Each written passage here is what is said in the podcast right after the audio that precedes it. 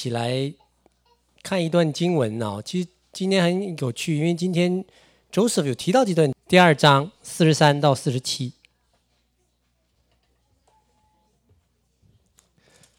好，找到之后我们一起来读。众人都惧怕，使徒又行了许多奇事神迹，信的人都在一处，凡物公用，并且卖了田产家业，照个人所需的分给个人。他们天天同心合意，恒切的在店里，且在家中掰饼，存着欢喜。诚实的心用饭，赞美神，得众民的喜爱。主要将得救的人天天加给他们。阿门。我们一起低头祷告。主，我们感谢你。主要，求你的圣灵来对人心来讲话，主来释放你的信息。主要，我们把今天在座的每一位，还有在线上的，都交在你自己的手中。主要因为是主你自己的灵来讲话，主要让我们有耳听的可以来听。我们邀请三位一体的真神在我们当中来做奇妙的工作。谢谢你，耶稣。祷告奉耶稣的名求，阿门。呃，所以 Elise 啊，云霄告诉我说让我来分享的时候，我是 very surprised 啊，所以我吓了我一跳。没没有没有没有完全是没有没有这个想到啊，因为他在意象当中呢，就看到我站在站在前面，呃，所以呢，那我今天来分享这段经文。那这段经文呢，其实很简单，大家很多人都读过，那就是在使徒时代，耶稣刚刚复活升天之后，这个使徒。开始建立初代教会的情景，什么情景呢？就是这个时候大家心里边有敬畏，因为有神在那里，大家真知道有敬畏，所以有很多的神迹奇事。生活上呢，就是大家住在一起，凡屋公用，把私人东西都卖了，然后呢，大家呢就按个人所需分配给个人。然后呢，这里边讲的很重要的就是同心合意。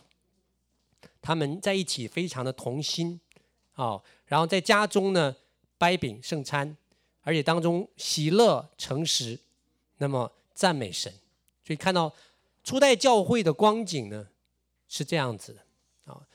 那我们今天呢，其实我们今天特别在末后时代呢，我们教会要回归使徒时代的那样的文化。因为我们知道说，现代教会是以耶稣基督为根基的，是在耶稣基督复活之后呢，十二个使徒来建立起来的。所以我们要稍微看一点基督教的历史。为什么看历史呢？因为我们在历史回顾的时候呢，我们就可以明白说，神在不同历史时代所做的工作。如果我们能够明白神在那个历史时代所做的工作，我们才能跟上圣灵的脚步。我们不会被那个时代所淘汰啊，所以很快的，我们就看一下教会的两千年来的历史。那么在使徒时代呢，圣灵是什么工作？那个时候圣灵就是圣灵浇灌，圣灵更新，圣灵浇灌在每一个人的身上。那个时候，如果你拒绝耶稣，你拒绝圣灵呢，你就是不能和圣灵同工，你就怎么样被圣灵淘汰？就好像当年的法利赛人、祭司，他们因着拒绝呢，他们就。被淘汰了，被淘汰了。所以我们知道说，那个时代是一个神迹奇事频发的时代，是一个圣灵工作的时代。所以之后的三百年呢，就进入了什么时代呢？逼迫殉道的时代。我们知道那个时候教会经历了三百年逼迫殉道，而且呢广传福音。在这个时代呢，新约我们读的新约呢也开始形成。所以在那个时代，大家就是争先恐后的为神殉道。你没有惧怕，那个时候就喜乐。当殉道临到你的时候，你就是喜乐。也就是圣灵就是浇灌给我们这样的胆量。那个时候，如果你惧怕，你就是那个时候惧怕，意思就是你否认主。你面对刀、面对枪的时候，你否认主，那个时候你就没有了啊。所以在那个时代呢，我们看见是为福音做见证，圣灵借着殉道者的血，借着殉道者的血呢，来打败黑暗权势，把罗马帝国呢夺回来的时代。之后的三百年呢，进入了福音广传的时代，就是福音可以成为合法的，可以来传福音。这个时候呢，我们看见说教会开始植堂，然后呢，开始进入异端和正统的争论的时代。那个时候大量的异端跑出来，真理要来变得清楚啊！讲到什么是三位一体的真神，圣灵是不是神？讲到这个耶稣的神人二性，那个时候时代呢，如果你不能认清楚真理，你就被圣灵淘汰了，你就站在异端那一边。那么之后我们知道，下面一千年呢，进入了黑暗时代。黑暗时代之后呢，到了这个就天主教掌权的一千年之后，到了一五一九年呢。就是开启了马丁路德改教的运动。这个时候，圣灵做什么工作？圣灵做的工作就是恢复真理，因为因信称义的真理已经失去了，连最基本的救恩，耶稣基督的救恩，都已经没有人在传了。所以，圣灵做的工作就是恢复真理。如果那个时候你仍然你你不相信真理，不相信因信称义，你在那个时代怎么样？就被淘汰了。所以。紧接着呢，就进入了敬虔运动的时代。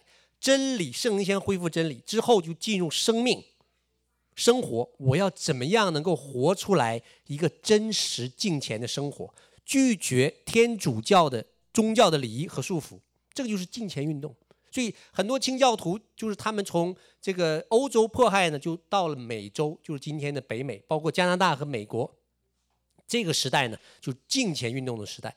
之后呢，下面就开始二百年的时间呢，进入了什么呢？就是福音广传、全球宣教。这里面有一个非常重要的人物呢，他叫做这个金珍多夫，瑞士的金珍多夫伯爵啊，新对他叫做这个新陈道夫。这个人是一个伯爵，他在那个年代，他把所有不同宗派的人聚集在一起，他建立了一个祷告的祭坛。二十四小时，seven twenty four，他持续了多少年？你知道吗？一百年，可以想象吗？他持续了一百年，二十四小时的祷告，结果神就用他这个祷告的祭坛呢，让福音在二百年期间全遍传遍全球，从各个海岛到非洲，到亚洲、澳洲所有的地方，你看到全部传遍。哦，所以你看到那个时候，中国的福音从十八世纪、十九世纪，就是在那个圣灵的那一波的工作当中，怎么样传到中国的？那个时候你看就是宣教，啊，神圣灵的工作在宣教当中，你看见各种各样的神迹奇事啊。之后呢，就进入什么十十九世纪末和二十世纪初呢，就进入了复兴的年代。那个时候开始，圣灵开始做大复兴，特别在这个呃二零，对不起，一九零四年呢。在洛杉矶的 Azusa 教会，圣灵大范围的圣灵的浇灌开始进入什么呢？方言医治、圣灵恩赐做工的年代，是在一九零四年大复兴开始的。所以一直到了差不多到一一九九零年这九十年的期间，圣灵在做什么？就是一个圣灵开始回归的时代。所以你看见说一个对圣灵开放的。基督徒在一九零四年的时候，在一九零四年那个时候，大概才几万人。教会前面一千一千九百年，除了使徒时代有圣灵的工作之外，大部分时间都不晓得圣灵的工作。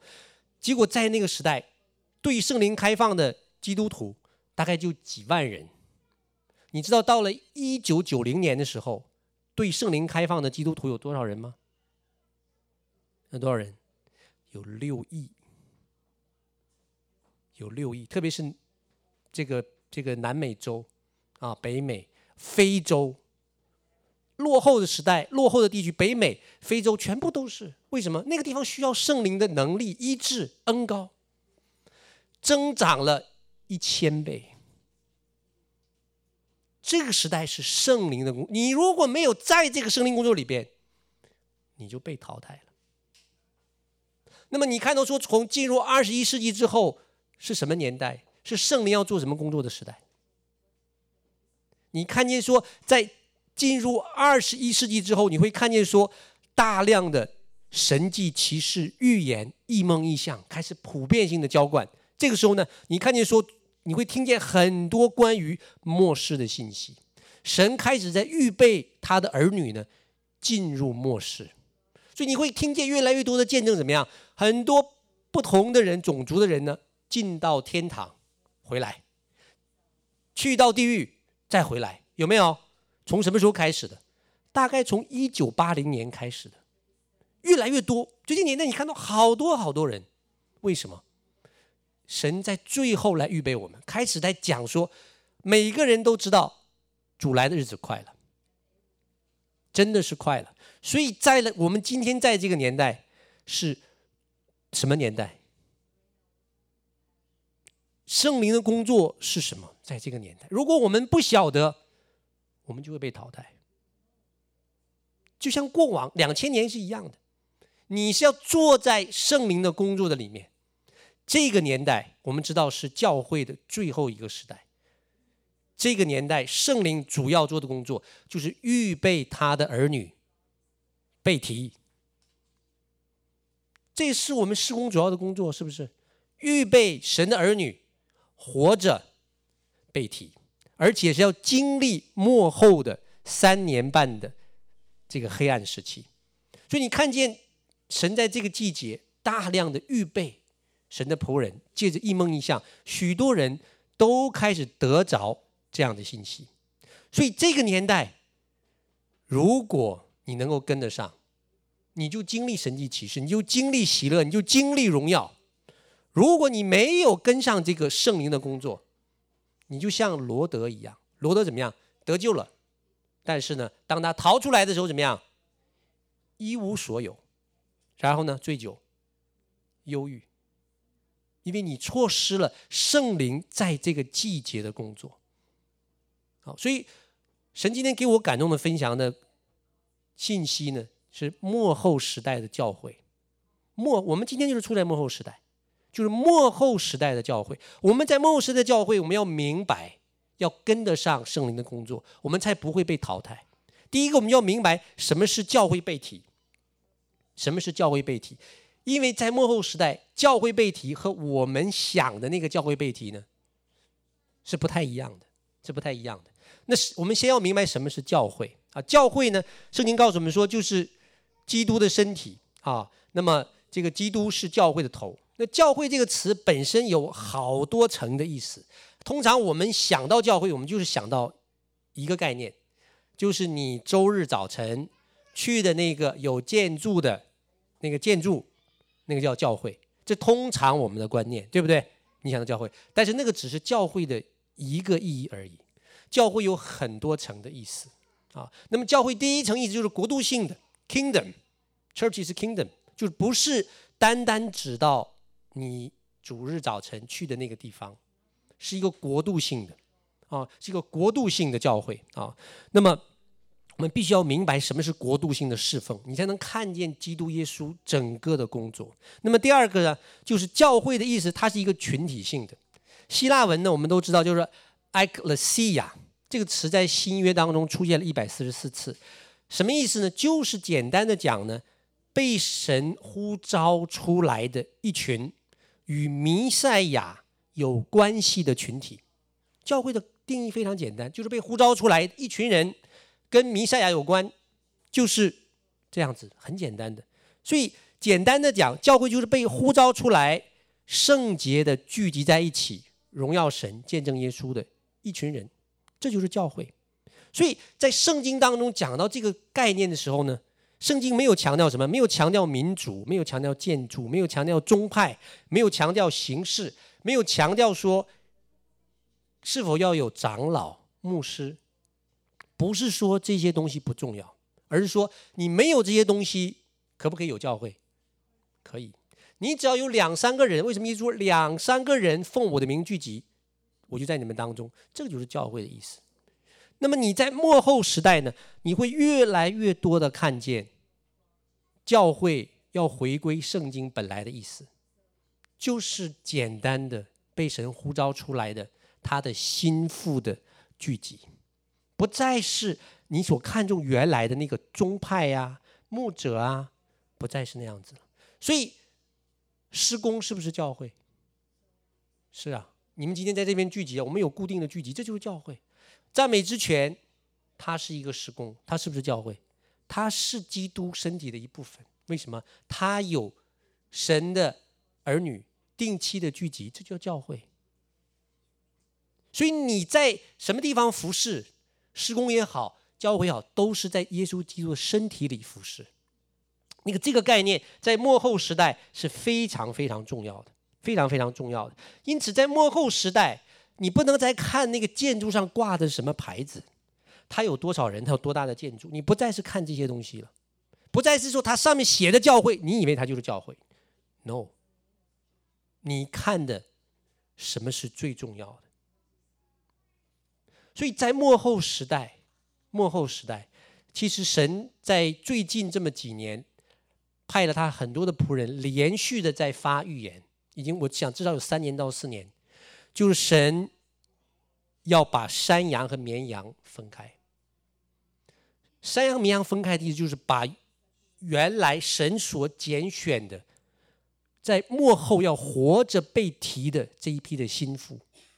从原本的聚集当中呢，被呼召出来，组成新的聚集。这是神在幕后时代一直在讲的，已经连续讲了好多年了。神也在做，所以你看见今天很多人，很多人他们不知道以什么原因，就从原来的那个聚集当中被呼召出来，然后和一群新的人呢，组成了一个新的聚集。那个就是心腹的聚集，那个就是心腹的聚集。因着神在幕后时代是要预备心腹被提，所以我们施工，这是我们施工的工作，是不是？我们有很多的这个这个课程啊，这些都是要来预备我们心腹的聚集。那么教会还有很重要的一个定义呢，就是教会的个人性。教会的呼召是很个人的，那因为我们自己。我们这个身体被称为什么？被称为神的殿，是不是？然后我们里面有什么？有圣灵。你想想，有殿，有圣灵，这是什么？是教会啊！这就是教会。所以你讲到教会的意思是什么？你就是教会，我就是教会。这个是教会的另外的一层意思，因为圣灵住在我里面，所以耶稣基督在讲说，神的国在哪里？在人的心里，什么意思？凡是愿意被神掌权的人，神的国就在他里面。他就是教会，他就是教会。所以讲的说，我们的灵就是神的灯。那个灯什么意思？就是发光啊。所以，我们真正讲说，你你今天我主日早上去了哪儿？啊，我去了教会。其实准确的讲，你去的不是教会，你是去的什么？是基督徒神儿女的聚集。为什么这么讲呢？如果今天你早上去的那个地方，那个教会是个建筑，对不对？那个地方不再有人基督徒聚集了，空了，它是不是教会？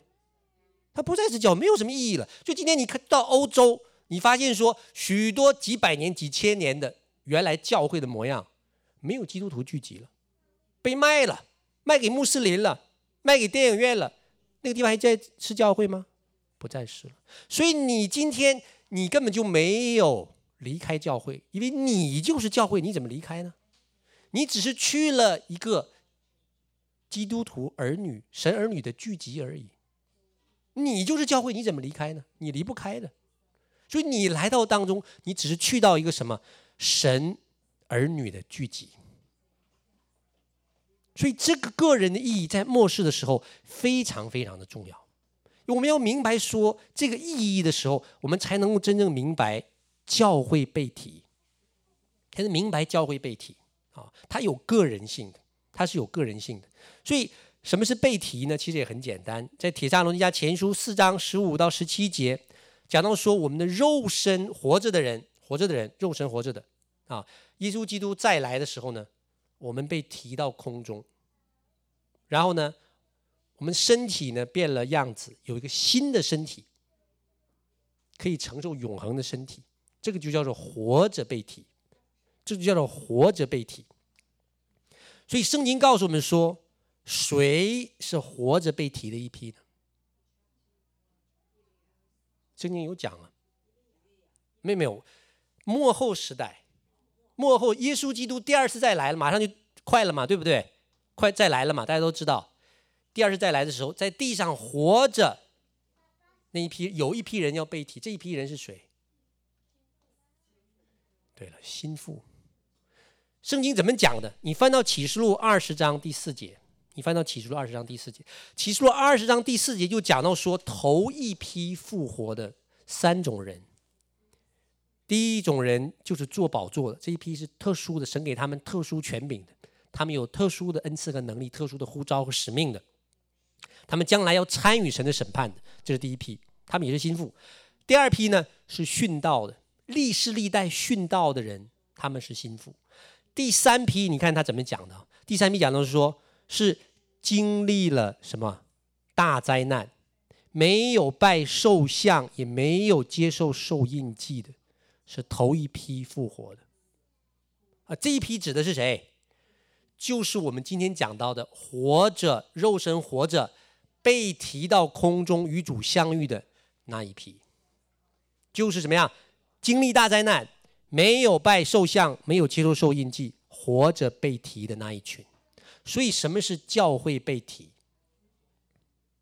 这个就是我们要讲的。什么是教会被提？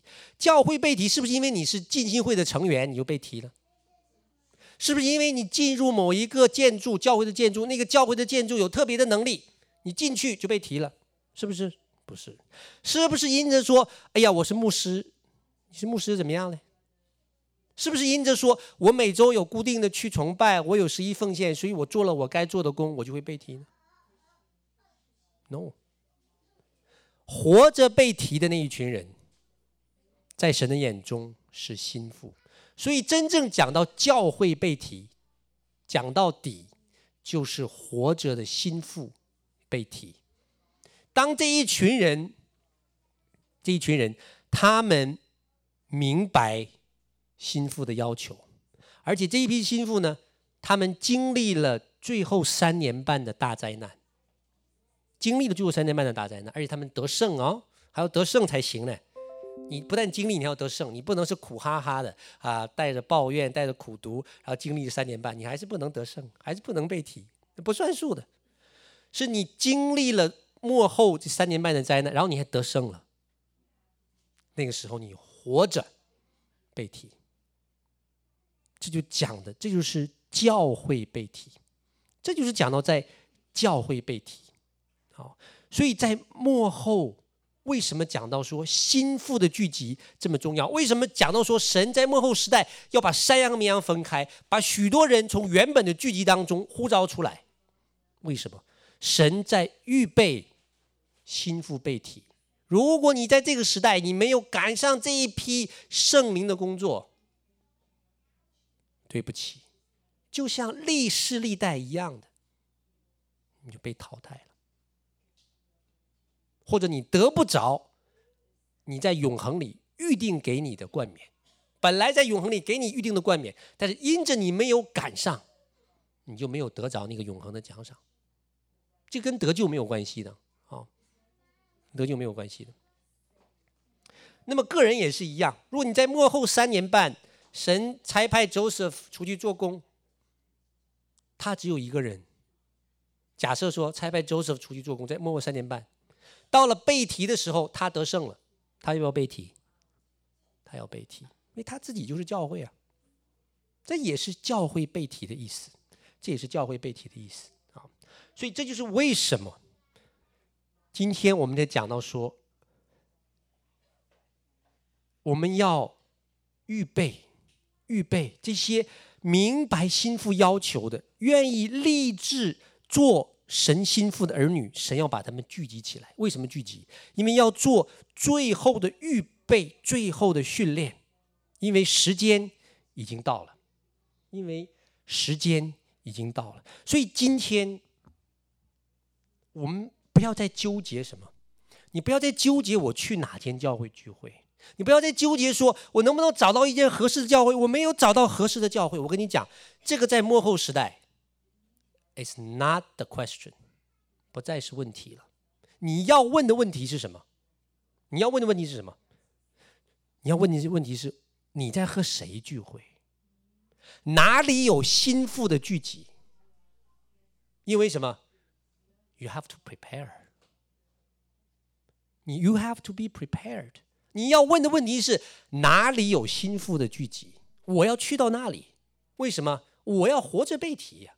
如果这个是你的目标，你才能知道你到哪里去聚集。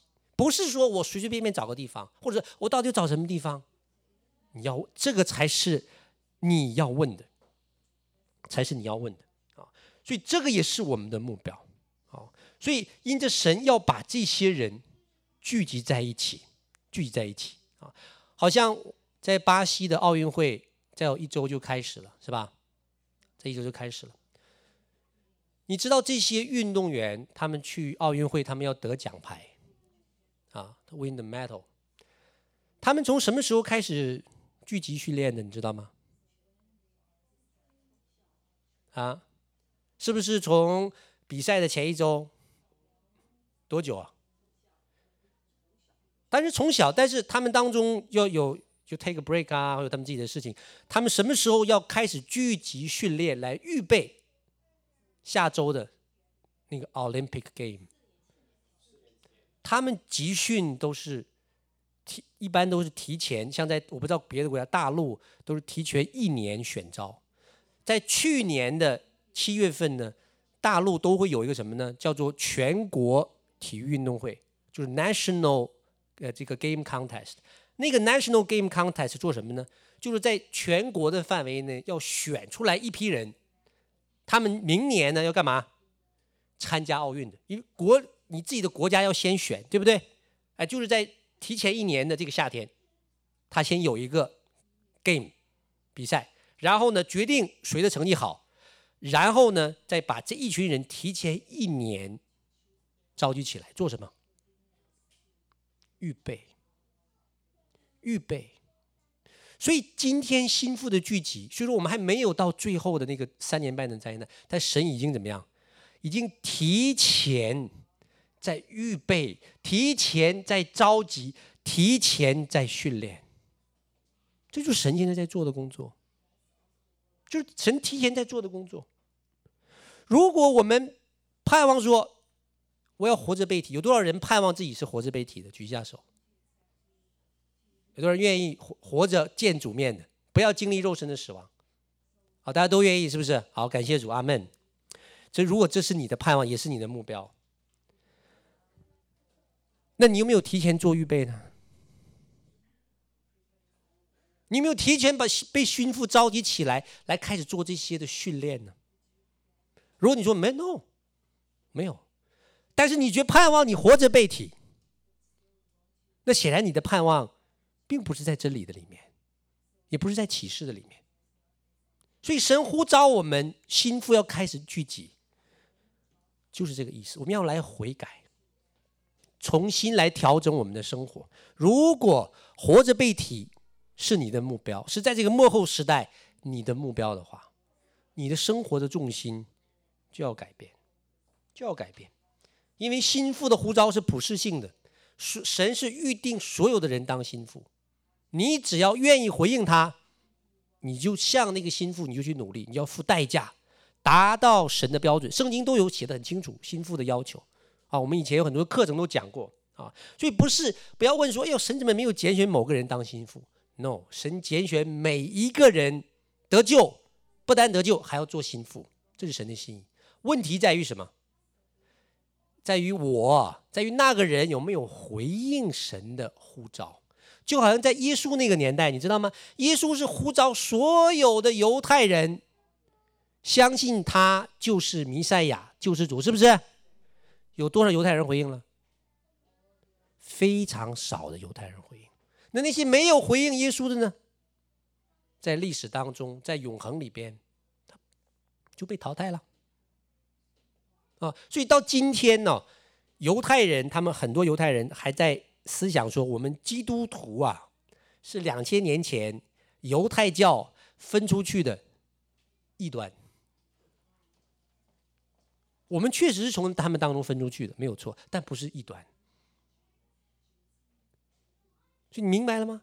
今天神也是一样，把把绵羊、把心腹从教会当中怎么样呼召出来，为的是要预备我们活着可以被提。如果这个是你属灵生命的目标，所以我们施工有很多的课程啊，很多的课程来告诉我们什么是心腹的标准，我们要怎么样来预备这些。我们有医治课程、装备课程、恩赐课程、启示录课程啊，顺便做一下广告。感谢主，这是神给我们施工一个主要的护照。怎么样来得胜？怎么样来征战？怎么样来分辨末世的敌基督、假先知？我们你看，我们都在讲，这些都是在预备，预备。那末后时代呢？还有，其实有好几个功课，我今天只能分享两个。那么就是爱的功课。什么是爱的功课？这个爱的功课呢，是我们大多数人都没有经历过的。我们知道，我们每天都在学习，都在操练爱，但是到了最后那三年半，我们所要操练的。是我们许多人，我自己是没有经历过的，但是仍然要预备，要预备啊。那么在圣经，在整本圣经当中呢，有三处经文提到什么呢？神的子民因为特殊的环境和呼召呢，生活到一起，好像一家人一样。哪三处经文呢？第一处就是挪亚方舟的时代，挪亚方舟时代，神呼召挪亚在那末时代出来。他们一家人呢，进入方舟，然后得救，对不对？然后呢，就是以色列民出旷野的时代，那个时候他们要所有的人一百二十万人住在一起，一起出去捡吗哪，一起敬拜，轮班次服侍神，跟随同一位神前进，云柱火柱，一起生活，而且生活了四十年。第三处经文就是今天我们读到的。使徒时代，大家凡物公用，一起吃喝，一起做工，然后呢，喜乐、赞美神的同在，这是第三处经文。三处经文都告诉我们说，在历史上发生过这样的事情。那么到了幕后时代，我们知道，我们当我们读启示录，神也透过这个异梦异象给我们很多的启示啊。那很多人都领受，在末后时代梦见或者在异象里看见，看见什么？当神刚才我讲到说，这一批要活着被提的心腹，要被神召集起来来预备，对不对？到了末后三年半，他们怎么样来生活呢？他们也是一样，他们在末后三年半的大灾难当中，他们会被神保护起来。进到一个预先预备好的方舟，方舟就是特殊的地方，被圣灵引领，然后呢，进入那个方舟，供应日常所需，好像捡马达一样，然后好像怎么样，初代教会，凡物公用，一起吃，一起喝，一起做工，来经过这三年半的时间，等候被提。等候被提，就好像怎么样？挪亚当年进入方舟一样。挪亚有没有经过大灾难？经过洪水的灾难？有没有？有没有？有。但他有没有经历神的审判？他没有，他没被审判，他活了，是不是？所以你看，这是有差别的。什么差别？你经过大灾难，但你没有被审判。我们很多人以为说，我要经过大灾难，我就怕了。你怕什么？你是神的儿女，你被拣选出来当心腹，你不是被审判的对象，你不是要经历神在地上的那个怒气，no，那不应该是神的心腹所经历的。神会像保守挪亚一样，在一个方舟里保守他的心腹，保守他的心腹，所以这是有差别的啊。你你就像以赛亚书讲到四十二章第三节讲到说，经过江河，水必不浸过你，漫过你。你从火中行过，必不被烧，火焰也不着在你身上，就是这个意思。你经历了，可是你没有受伤，就是这个意思。像挪亚一样经历了洪水，但是被保全了。这个就是在我们末后要经历的，这是两回事啊。经过大灾难和经历神在大灾难的审判，完全两回事，完全是两回事啊！不要搞混了。所以你想一想，你想一想，看一看你周围的人，看一看你周围的人，这些人就是要和你一起逃到方舟里生活三年半的人啊，而且可能包括他们不信主的家人哦。因为有些不信主的人和朋友，他可能会跟你一起逃进方舟。你要和一群人不知道多少，可能就三五个，可能几十个，可能几百个，一起生活三年半的时间。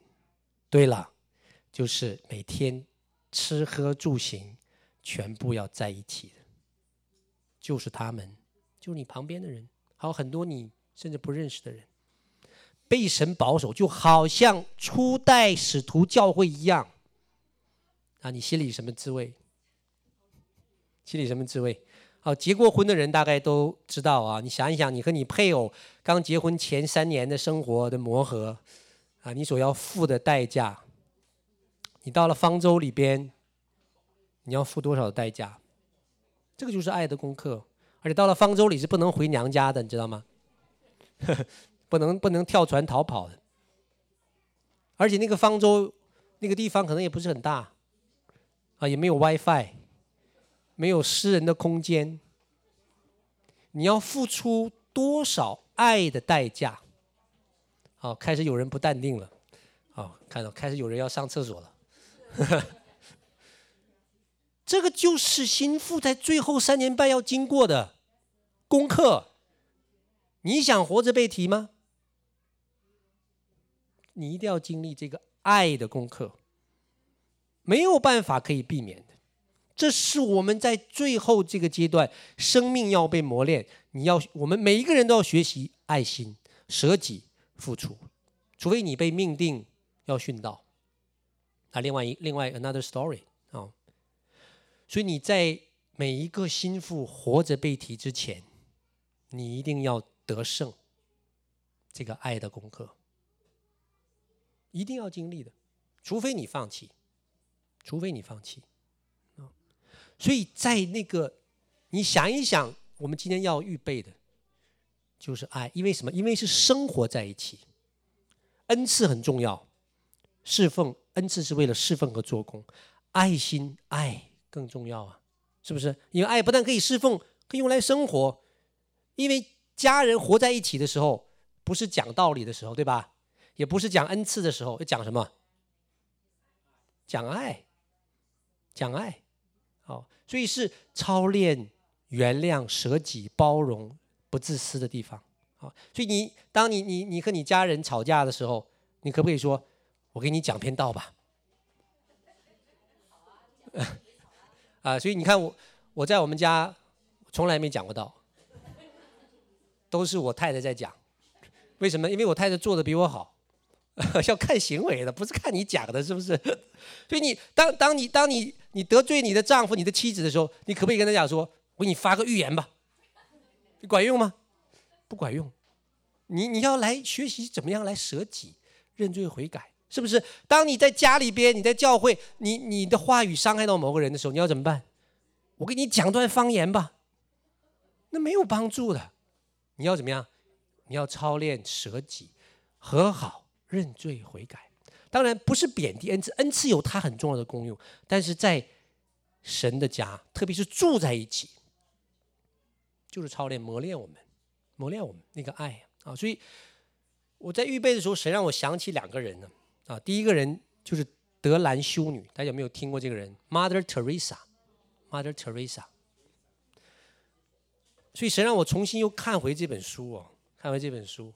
他的他的这个别人写他的自传，这不是他自己写的。他做的服饰很简单啊，大家有没有人读过他的传记的？很多人读过啊。他做的他做什么服饰？爱的服饰，就是把在印度这个叫雅各达街上的濒临死要死的人，没有人救了，捡回家，给他洗伤口、洗头、洗脸、洗脚。换上一个新的衣服，跟他讲话，等到他最后呢，死亡。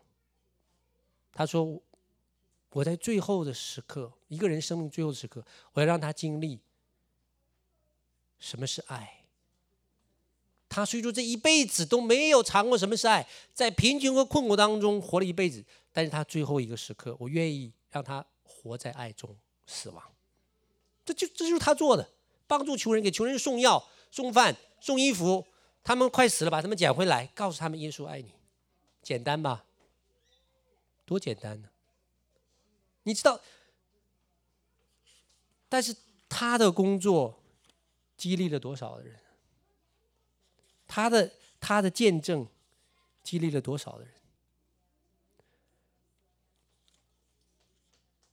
你知道他他他的他的恩赐，爱可以说是他的恩赐，但就一个就够了。他没有为别人医治过，我没有听说他有医治过什么人。他也没有人为别人这个发过预言，可是他的影响力呢，远远超过执政的掌权。他获得诺贝尔和平奖，啊，他获得诺贝尔和平奖。所以当他去参加诺贝尔和平奖的时候，所有的人都起立，都都给他最高的尊崇。而且呢，他得奖的时候，在历史上是没。得到最高的选票，每一位评委对他都是心悦诚服，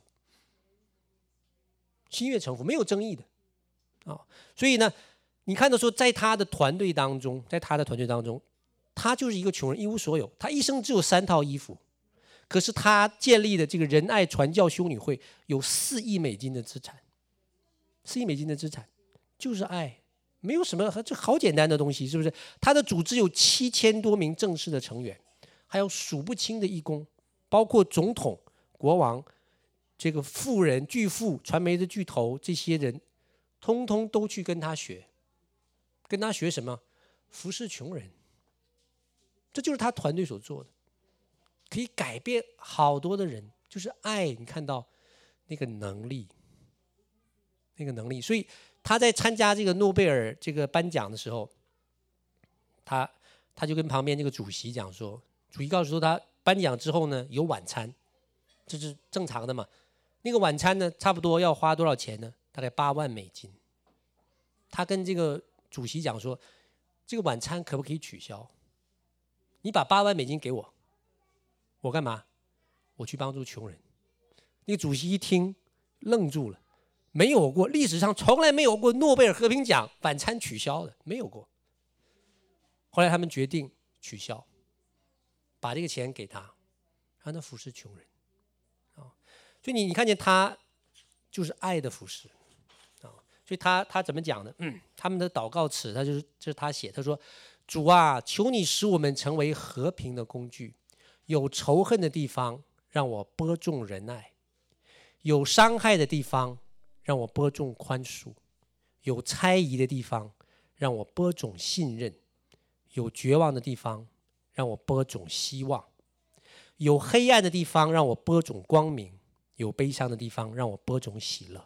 主啊，求你给予我们那梦寐以求的，叫我们不求安慰，但去安慰；不求理解，但去理解；不求被爱，但去爱。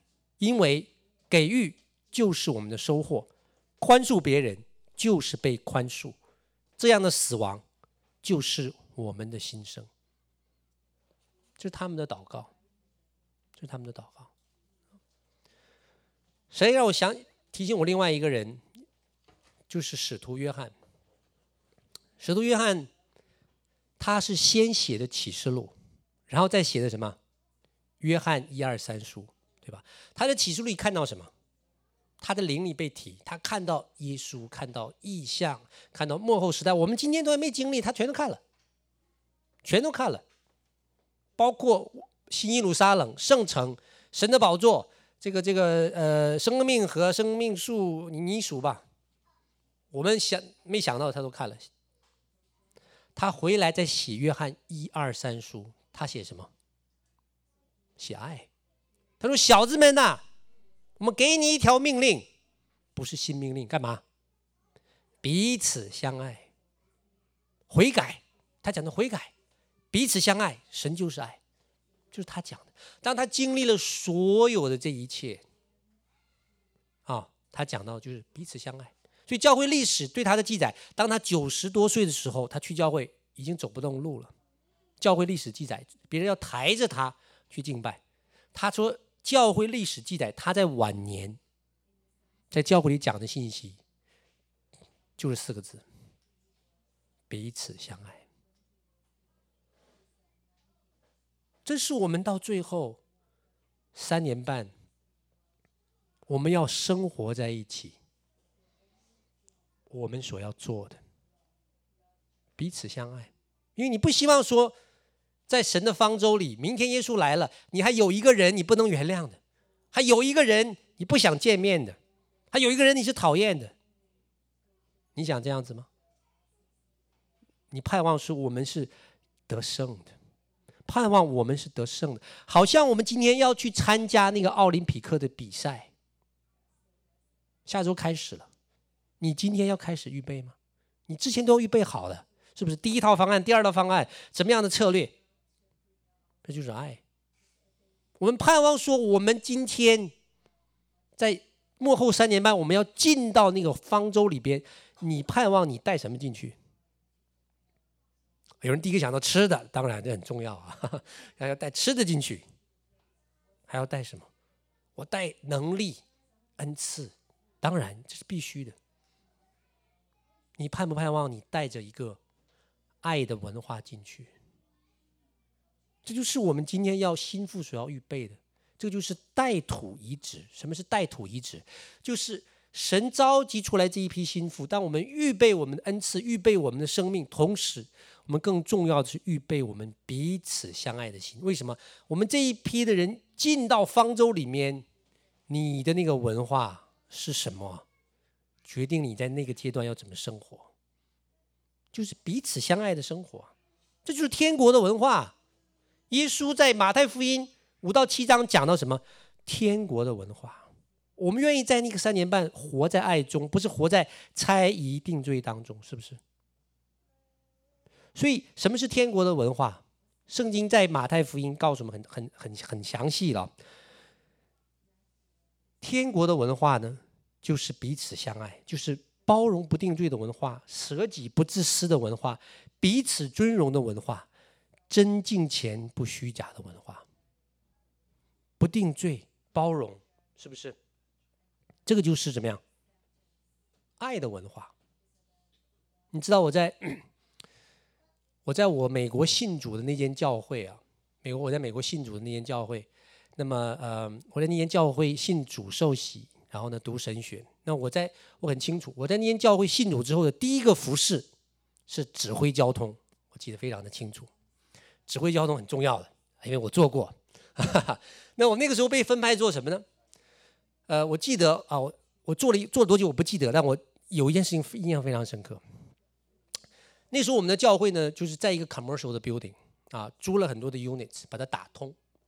还有其他的 units，他们都是什么呢？商家。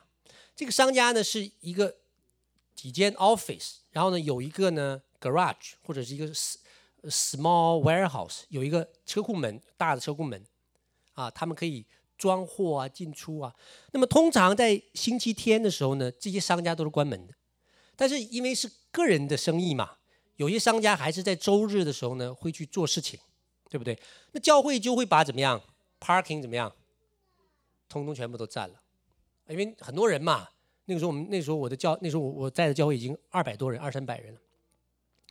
所以做交通的那个什么有一个其中一个任务，我们到时候那时候有两三个人，那个一个组，还有两个到三个人。我那个时候被被分配被被这个我的这个这个 team lead 告诉说呢，我的工作什么呢？要放那个空三角锥，在什么呢？在那些商家的车库门口。为什么？这就。我们弟兄姐妹呢，不会把车，因为你没有 parking 嘛，你就把车停到人家的车库门口。因为那车库门口刚好是一个停车位，你把那个车呢停在人家的车库门口，因为我们并不晓得他星期天会不会上班。他如果上班，他的车进不去，货拿不出来，他就会怎么样？进到教会里跟你 complain，很简单嘛，对不对？人这是人家的地方啊啊！那天我被分到分配的工作就是放这个空，结果我就去放，结果我忘了，我放了一些，但是一些车库门口的空呢，我就忘了。结果我就不知道为什么这么巧，就我忘的那两家就来了。来了之后呢，那个人当然很生气了。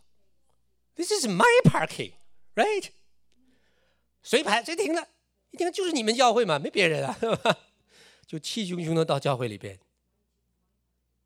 那么前面有个前厅就就喊了，他也不认识人呢、就 Who's car？知道？You got to move it。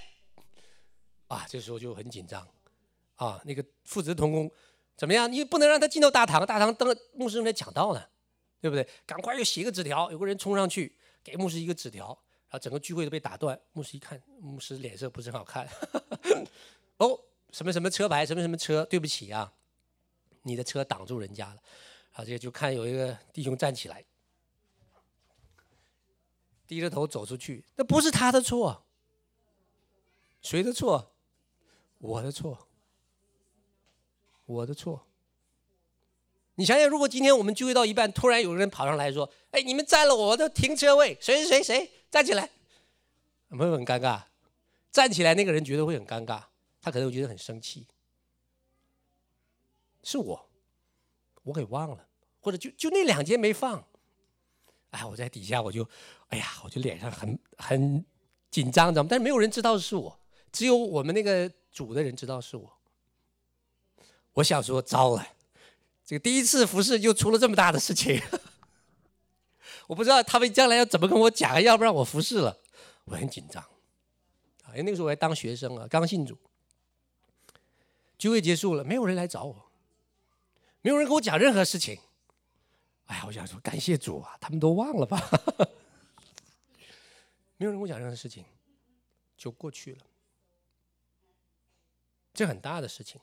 结果到了，又轮了下一个月，又到我，我又想起这个事情了。我想，天哪，这次我一定 一定要把那个东西放好。就这个时候呢，就是我的那个那个组长，就他出来，他说：“他说，哎，Oliver，说我和你一起去放放那个放空。”哎，我想糟了，他可能要为什么跟我一起？我一个人放不就可以了吗？大概要跟我讲上次的事情了。他就跟我。一起到车库门口，把那个三角锥每个车库 make sure 每一个前面都有放，啊，大概有七八家吧，我忘记多少个。他整个路上没有提一句上个月的事情，他只 make sure 说我们有放好。就那个事情，我我到今天我还记得这个事情。这个是什么？如果我们今天的思想，我们讲到要追究责任的话，那就是我的责任。你你你怎么说，那就是我的错。你可以讲得轻，可以讲得重，是不是？如果这个时候有一个人出来讲，他可能责备或者定罪，这是我心里呢，我不晓得那个时候会怎么反应。但是因着我没有受到任何的责备，但我心里我已经很亏欠了，我就很内疚。结果我就服侍怎么样？更加的积极热心，所以你知道，在我以前那个教会，他们有这样的一个一个天国的文化，教会百分之八十的人全部都有服侍。为什么？因为他们是在这个包容当中被激励起来的，每一个人都被包容。我有错的时候，我会被包容，他也会被提醒。那么，当我成长起来，别人在服侍的时候，我也会包容他的错误。这就是一个什么文化呢？爱的文化，你看，耶稣基督也是这样子。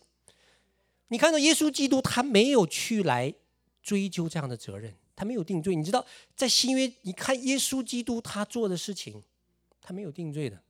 你看耶稣基督复活之后，他有没有说：“你们十一个人都过来？”在我被抓的时候，谁第一个先跑的？就是你，安主，安德烈，你跑得最快。第一个跑回家了，他没有，他提都没提。所以你看见耶稣基督他复活的时候，当他见到这些门徒的时候，他们很软弱，有没有定他们的罪，追他们的责任？没有。谁还不信主啊？我都派了玛利亚告诉你我复活了，谁谁谁谁先不信的？就是你彼得，还三次不认我。没有，他没有在圣经当中，你找不到耶稣去来定罪的例子。他唯一斥责彼得的一次，就是彼得要阻挡他上十字架。他说：“撒旦，你退后去吧。”就这么一次，而且不完全是骂彼得，其实讲的是撒旦。所以耶耶稣他在地上，他活出了那个天国的文化，就是那个包容，然后呢，尊荣，真正的不自私的那个文化。所以我们看到说，这个天国的文化是要靠着我们每一个人的努力把它活出来，因为这个不是靠知识的教导，是靠生命的传递。所以我在预备这个这篇讲到的时候。其实我一直在悔改，为什么悔改？因为我觉得我没活出来。我十年前神让我看这本书，我都放书架好久了。我十年前看这本书被感动的流泪，我忘了，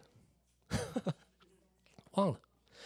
就这次我预备这个信息的时候，神再次提醒我要来看这本书。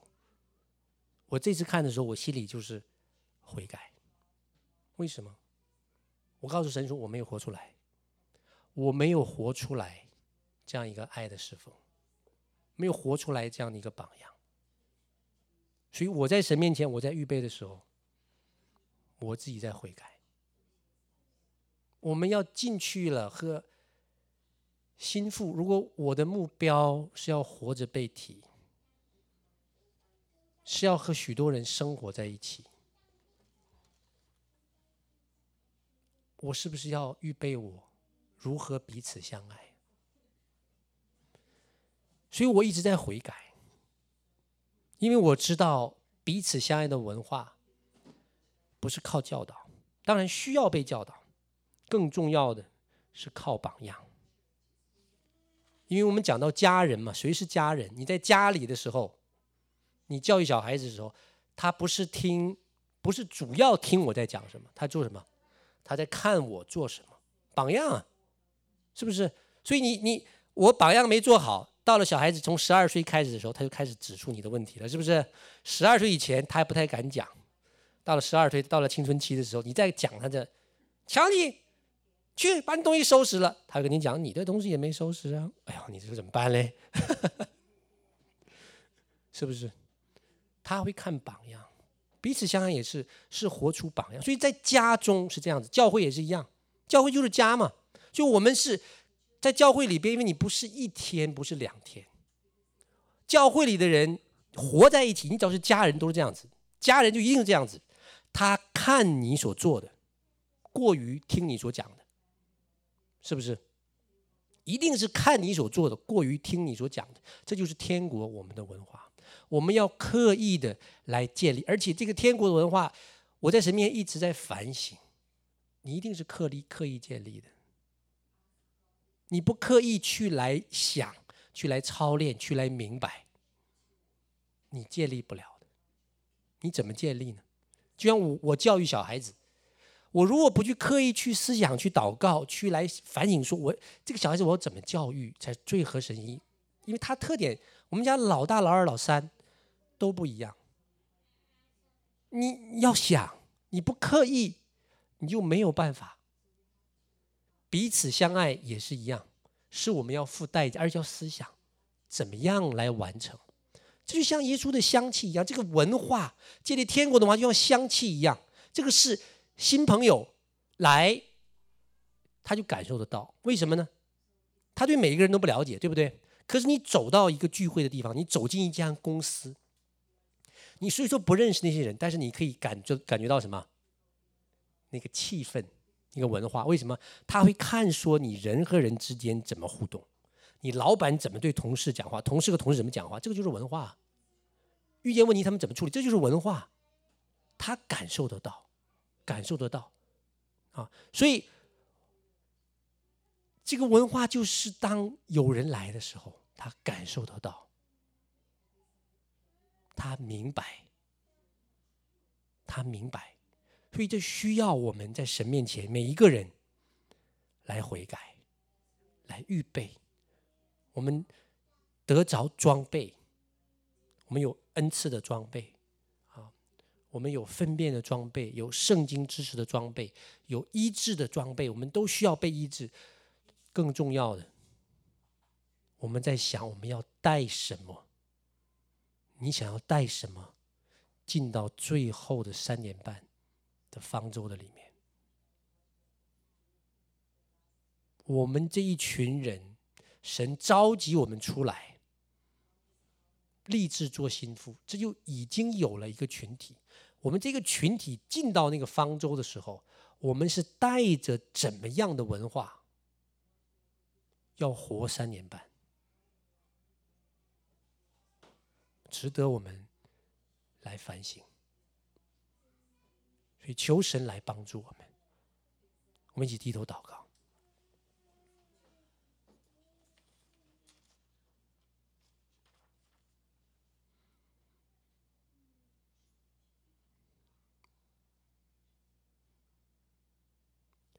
主啊，你在幕后的时代，你呼召你的心腹出来，是为了要预备这一群人活着被提，活着见你的面。主啊，我们愿意来回应你的呼召，我们愿意来立志达到你的要求。主要你也来提醒我们要来预备，预备我们的生命，预备我们的恩赐，来操练我们，要进入到那个方舟的里面。所以说经过水火，却不被火烧。在那个三方舟里面，我们经过三年半的灾难。我们是和心腹活在一起，生活在一起，凡物公用，吃喝住行都在一起，来磨练我们的生命。那个是我们最后的功课，是我们最后要来得胜的功课，我们才可以活着来见你的面。是吧？今天在你面前，凡愿意立志的，做你心腹的，主要求你来预备我们，预备我们的生命，来对我们讲话。谢谢你，耶稣。谢谢你，耶稣。